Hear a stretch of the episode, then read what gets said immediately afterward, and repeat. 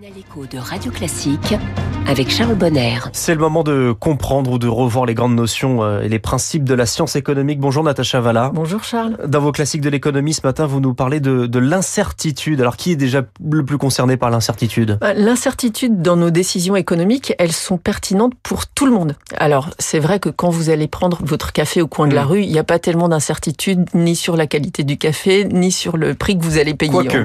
Quoique, On n'est jamais effectivement. sûr.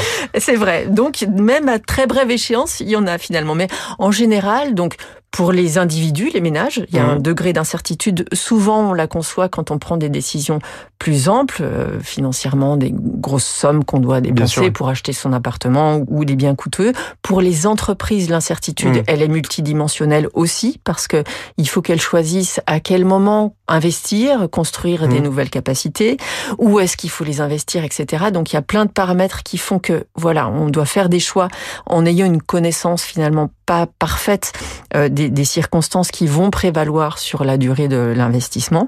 Et puis c'est compliqué pour les gouvernements aussi parce Oui. que les gouvernements doivent quand même mettre en place en permanence des grosses machines euh, de prélèvement par le biais des taxes et puis de déploiement de ressources euh, par le biais de politiques publiques, etc. Donc en fait, l'incertitude, elle se cumule sur tous les agents économiques et ça fait un ensemble qui lui-même est le résultat de ce cumul d'incertitudes. Et ce cumul, l'incertitude, c'est le risque. finalement. Alors non, justement, précisément. Et là, il y a une différence fondamentale. Oui. C'est pour ça que l'incertitude est beaucoup plus compliquée à caractériser que le risque. Pourquoi?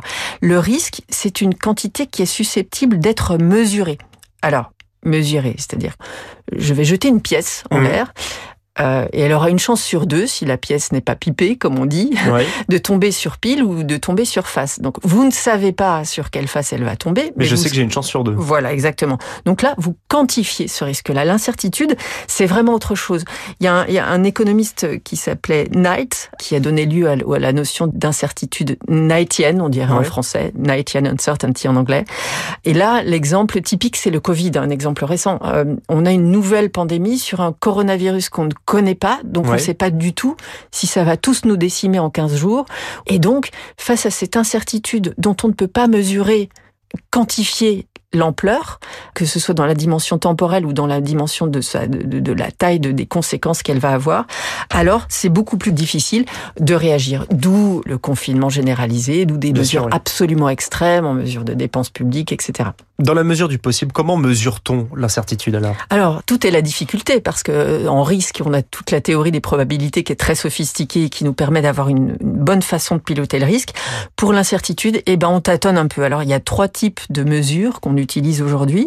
Pour l'économie et la finance, on va utiliser, par exemple, les prix d'actifs financiers qui va nous Mhm. donner euh, des indications sur le degré d'incertitude ou sur l'incertitude euh, subjective telle qu'elle est perçue par les agents. Genre, je pourrais vous donner le nom, le, le VIX par exemple, qui donne une mesure de la volatilité des prix d'actions.